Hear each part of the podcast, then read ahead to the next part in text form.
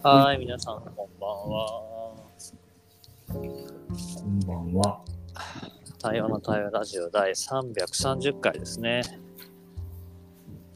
今日は3月の12日日曜日かな、うん。うん、今夜の8時45分を少し過ぎたところですね。うん。えーっと、週末はね、ゲスト会で、まあ、今日は本当に、本当にたまたま連絡取り合った人が捕まってしまったんで、ゲストに来てもらいました。よろしくお願いします。お願いします。お名前をじゃあお願いします。はい。山口岳と申します。えー自己紹介すると、うん。平日は、えー会社員で那須にある宿泊事業のお手伝いをしておりまして、休日は、えー登山コミュニティを運営というか、まあ、登山コミュニティを運営してるんですけど、その人たち向けに副業で登山ガイドをやっていると。うん。そんな人間でございます。よろしくお願いします。はい、お願いします。はい。じゃあ、チェックインしようか。はい。えーと、じゃあ自分からチェックインすると、そうだな、なんかあの、もともと実は、学から連絡をもらって、あの、このアンカーってね、その、ラジオの収録するアプリが、なんかあの、友人とかゲストを招待できなくなったみたいな話があって、にゃにーと思って、まずいと思ってやってみたら、あれできそうだなと思って。ガセネタかと思いながら。まあ収録できてそうなんで。まあこれはこれでよかったなと思いながら、うん。えーなんだろう、アップデートしたらできなくなっちゃうのかな、なんだろうっていうちょっと今、不安もありつつ、まあまずは今なんかできてそうなんでよかったなっていう安心感があるところかな。うん。まあ、あとちょうど今、あの、とある場に出てきたんだけど、それが楽しかったから、この後シェアしたいなって思う気持ちがあるかな。うんうんうんはい、よろしくお願いしまお願いす。します。僕はチェックすると、今日は本当に久しぶりに日曜日らしい日曜日を過ごしまして、えーゆったりと、なんかご飯食べては猫がお腹の上に乗ってきてあったかくて眠くなってうたた寝してみたいな。ああ、いいね。そんな感じで、ふわーって過ごしてましたね。素晴らしいね。っていうのと、ななんで僕のはうまくいかないんだっていう、ちょっと悲しい思いと、そんな感じです。僕のあのアンカーはね、うん、そうね。まだアップデートしてないってこと？おとか何もしてないけどね。普通にそのま画面全然変わってないってこま、うん、変わってない。とあ、そうなんだ。なんで、じゃあアップデートするとやばいのかもしない方がいいかもしれない。僕なんか勝手にアップデートされてて、そしたらお友達が招待できなくなっちゃったんですよ。いやー、それ困るね。困りますね。それでなんか今日一生懸命英語で聞いちゃった。なんか、あスポうん Spotify のチャットで、えそう頑張りました。でもなんか、結局、結局、うんあそうなんだ、そんな事象あるんだ。俺たちも知らなかったよ。これから直すからちょっと待っててごめんね、みたいな。ー、えー、そんな感じなんだ。そんなノリ、そんなノリでした。はなので、いつ治るの嫌だって感じです。だから、多分カズさんしばらくアップデートしない方がいいと思います。自動アップデートとか止めといた方がいいと思います。そうだね。終わったらすぐ止めよう。うん。うん、本当に本当に。はい。何があったん。ですか、今日。ああ、チェックイン終わったあ、チェックイン終わってました。すいあ、ません。あの、今日はね、久しぶりになん。か、あの、セミナーというかイベント参加してきて、あの、アダム・カヘンっていうね、紛争解決のファシリテーターを世界でしている人の、あの、講演っていうか場があって、で、その彼が直接来るっていうのがあったんで、あ、これは行ってみたいなと思って行ってきたっていう、そういう場で。うん。で、彼は、あのなんだっけ、アパルトヘイトか、うん。南アフリカのね、うんあの、あの紛争解決のファシリテーターサポートしたっていうので、まあ、有名になったのかな。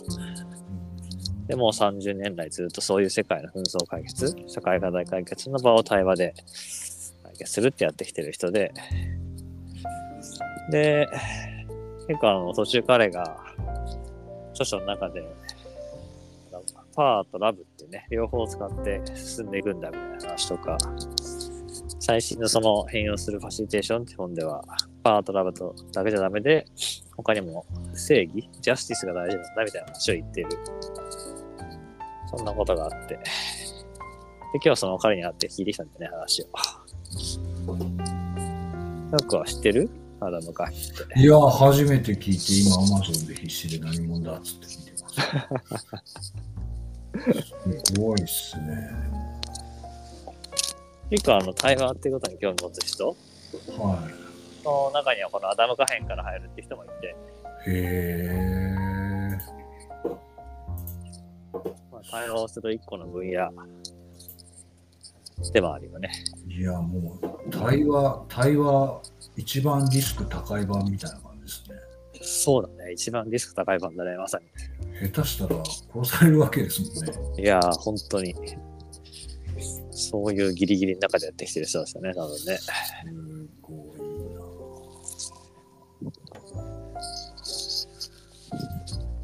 いやー私もまさにあの紛争中なんですけど、ほう。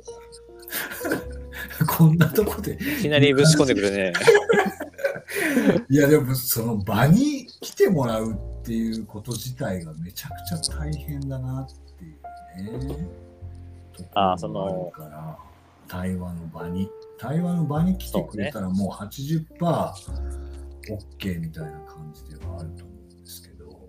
いやー、もうまさにそうだと思うね、自分もね。うんやっぱりまあ、もちろんいろんなハードルがあるけど、その一個最たるものがやっぱり対話の場につくっていうところがね、うん。やっぱそこができないことの方が圧倒的に多いから、うん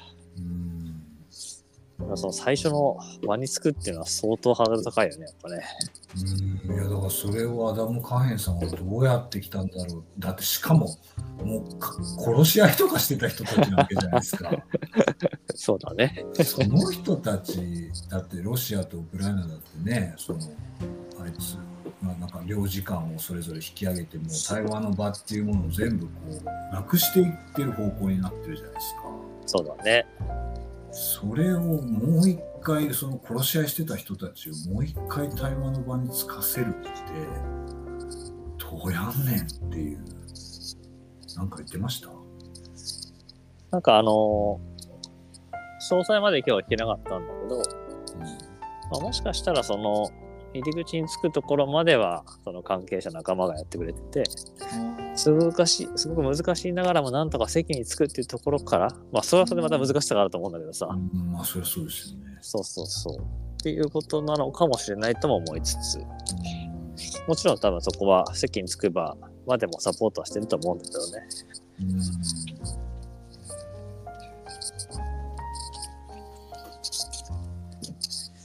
まあでも言わんとすることはわかるというか自分も企業でねお手伝いとかするときにやっぱりそこの場に立つまでが大変というか。うん。どうしてもみんなあの席に座った後のことの話は出てくるんだけどね。うん。やっぱそこまで信頼関係がないとね場に来てもらえないですからね。そういう意味ではまさになんか交渉術みたいな話に近いけどさうんやっぱりいかに相手のことを知るかって大事だなと思うよね。うーん、そうね。そうなんですよね。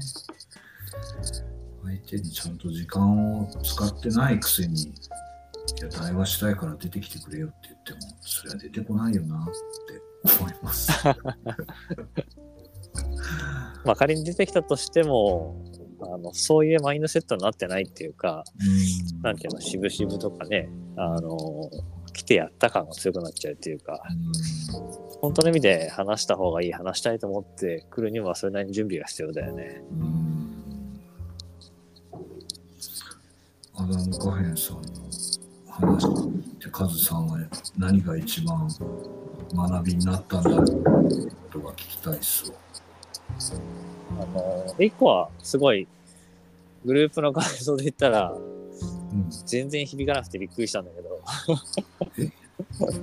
あの、多分自分の観点がずれてたからかもしれないんだけど、いや、すごい、アダムを身近に感じてさ、うん。うん。あ、同じだなと思ったっていう、うん。うん。それが一番で、うん。なんかね、友達感を持った。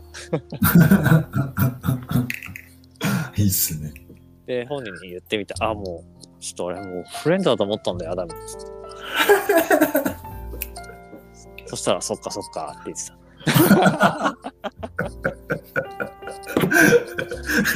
とてもいいと思う。うん。いや、なんかさ、みんなその、いや、当たり前なんだけど、うん。ななんていうの、一言一句聞き逃すまいとかさ、うん。これはどんな意味で、どんな風にやってるんだとか、いろいろこう、自分なりに考えたり、質問したりしてるんだけど、うん。うん。ちょっと、言い方良くないけど、なんでもいいなと思ってて、うん。あの、所詮ファシリテーションって本当にその場って水物だからさ、うん。なんかいくら方法切っててわかんないし、うん。もう常に思考ないっていう感じが自分もずっとあるから、うん。で、言葉になれるはなる範囲は全部本とかに書いてあるし、うん。まあ、そこからはもうなんていうのかな、自分の試行錯誤でしかないっていう感じっていうのは自分の感覚なのね。うん。で、端々聞いてると、なんか近いこと言ってるから、自分の思ってることとね。うん。もちろんそれがスケールが違ったり、複雑さが違うっていうのはあるかもしれないけど、うん。もうそれはそこから先自分の経験でしか、うん。とか、むしろその紛争解決だからね、難しくて、家庭の話だから簡単って話でもないじゃない、対話ってい。やー、違うと思だから、なんか方向性の違う普通の話でしかないから。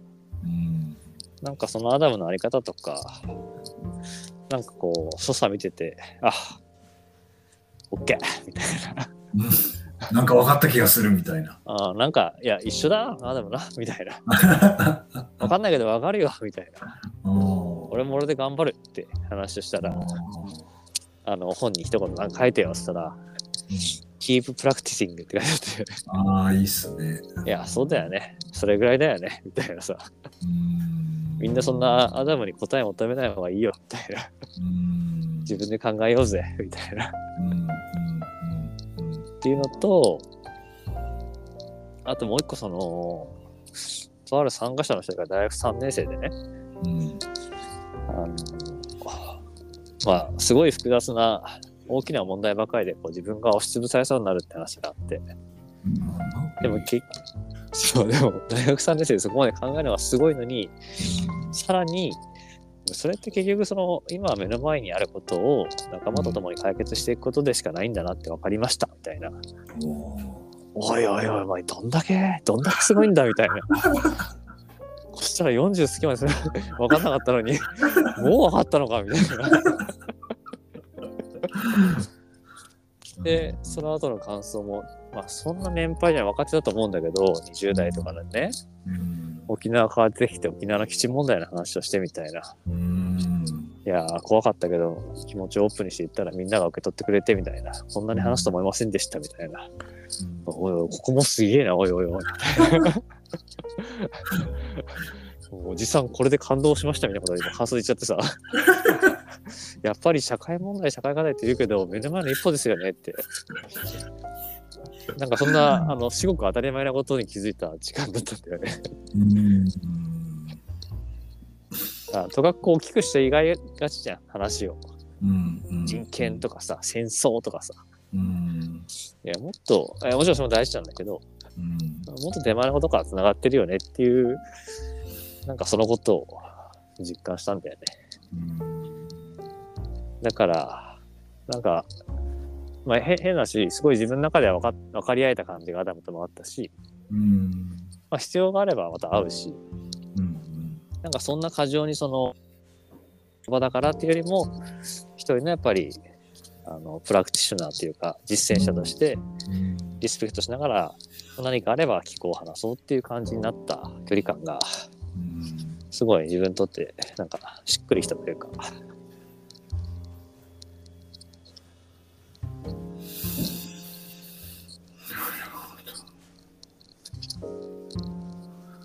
なんか今僕の好きな言葉が2つ浮かんできたんですけどあの死の求めたるところを求めよっていう死の後を求めず死の求めたるところを求めよっていううん言葉。が結構好きで、いいね。うん、なんかそうそのそのそれが浮かんだのとやっぱりその一遇を照らすうんうんうん。っていう言葉が2つ浮かんできましたね。なんか。うんいいね。はあなんかやっぱりね、こう、崇拝しちゃうとどうしてもその先生の言葉みたいのをこう、お言葉を賜りたいみたいになるけど、やっぱり本質って、ね、その先生が何を求めてかっていうのを一緒に求めていく方が、きっと先生が考えてることとか、うん。知りたいこととかがにもっと近づける方法な気がしていて、そうだね。うん、それを多分やっぱそうなんだなって思ったのとそのね大学生とかの言葉を聞いてやっぱりその誰でもいいからどんなに小さな範囲でもいいから自分を照らそうとすることうんうん。がなんかやっぱりもう結局全体に広がっていくって信じることうんうんうん。ってやっぱ大事だなっていうふうに思いましたがなんかちょっと綺麗に言い過ぎて気持ち悪いなとも 思っている自分がいる。いや、そう、なんかね、その、そういうビジネスになっていくのは仕方ないからわかるんだけど、うんやっぱりアダムを上げすぎたなと思いがあってさ、今日さ。うんあの、もちろんすごいリスペクトあるし、すごい人だと思うよ。うんでも同じぐらいみんなだっていろんなことを実践して悩んで工夫してるからさ、うんなんかそこをもっと大事にできたらいいなって思えて。うん自分は自分で対話のことを深めていきたいし、もちろん接点があったり何かあれば関わりたいと思うけど、うんなんか、そうそう、やっぱ彼は彼の道で頑張ってるんだなっていう、すごい、そういうリスペクトを持ってたから、うんなんかみんなもそう思ってやれるといいなと思ったね。うん。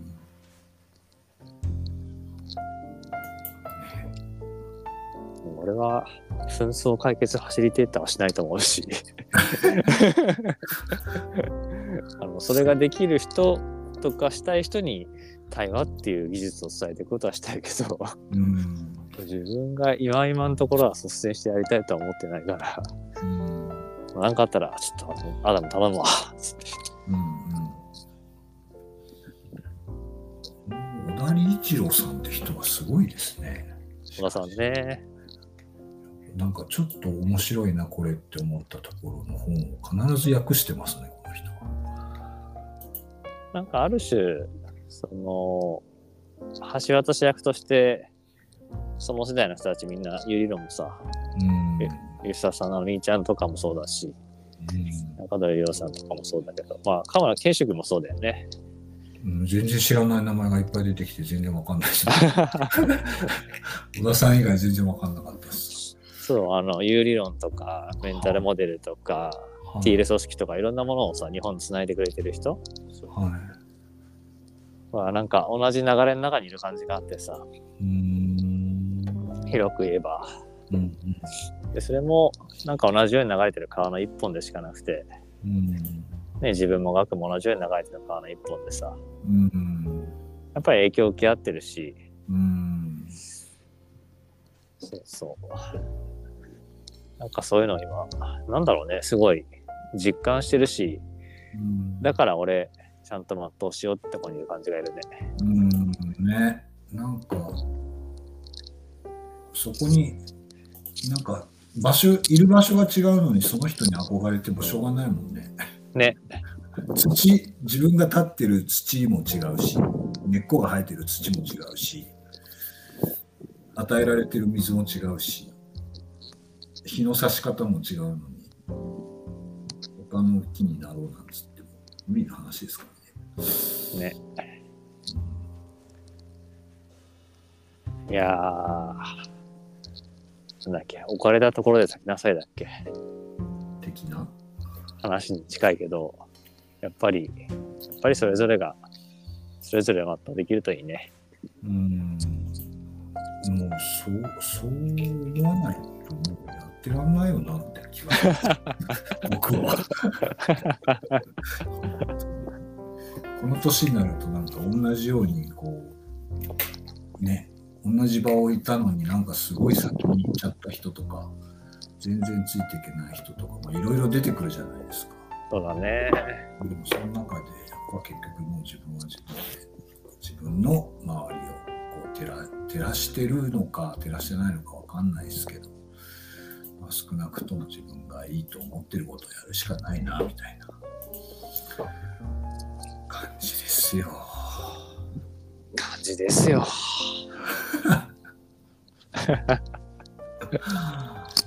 そう。そしていい時間になってたんで、はい。チェックアウトしましょうか。はい、チェックアウトしましょう。いやー。なんでしょうね。チェックアウトしますと、うん。まあ、あの自分でもそのカズさんの影響を受けて、えーコミュニティのラジオを始めたものですから、ライブラジオ慣れしてきて、カズさんにゲストで呼ばれた時もちょっと緊張し,、ね、しなくなってきた自分を感じ確かに、ちょっと嬉しいなって思ってるのと、なんか、なんか、うん、もっと、もっと自分の言葉で語りたかったな。っちょっといろんな、うん、いろんな人の言葉を借りて喋っちゃった気がして、もっともっと自分の言葉に近づけて喋りたかったな、喋れるようになりたいなっていうふうに思いましたね。うんありがとうございましたね。ありがとうございました。はい、じゃあチェックアウトすると、そうね、最後あの、ちょうど今境川って川の横を浦安にあるね、歩きながら話したんだけど、なんかそれがやたらとこう目に入ってきて、ちょっとまあ風も吹いてるから音入っちゃうかなと思いながらも、あーなんかその感覚を分かち合いたいなと思っていましたっていうのと、まあ自分がそれを大事にしてるからだから余計なんだけど、やっぱりそれぞれの人がそれぞれの命を全うしてほしいっていうところから自分は対話してるし、生きてるなと思うから、まあ今日のアダムの言葉も時間も、なんかそこにやっぱ繋がっていっちゃうなと思って。で、そう思えばやっぱりみんながね、繋がっていく先が違うし、まあそれがやっぱり豊かでいいことだなって、自然だなって思うから、自分はそのことに、自分の役目としてできることをやっていこうって、なんか素直に思う時間だったかな。うんはい、ありがとうございました。ありがとうございました。ということで、第330回太陽の太陽ラジオ。今日はこれでおしまいにしたいと思います。どうもありがとうございました。ありがとうございました。みんな、明日から週明けまた頑張ろう。はい。